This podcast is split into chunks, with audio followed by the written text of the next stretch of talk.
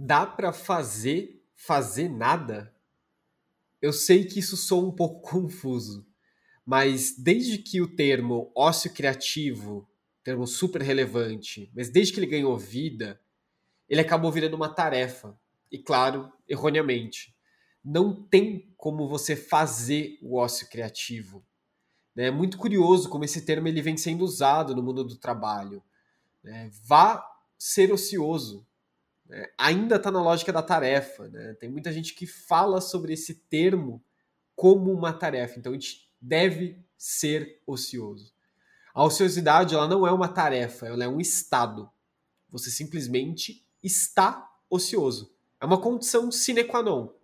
Se você não sair da lógica produtiva, do fazer igual ter resultado, você não consegue ficar ocioso. Então, faz o teste. Reserva uma hora do seu final de semana e não faça nada. Negue qualquer tarefa. Se priva de fazer algo.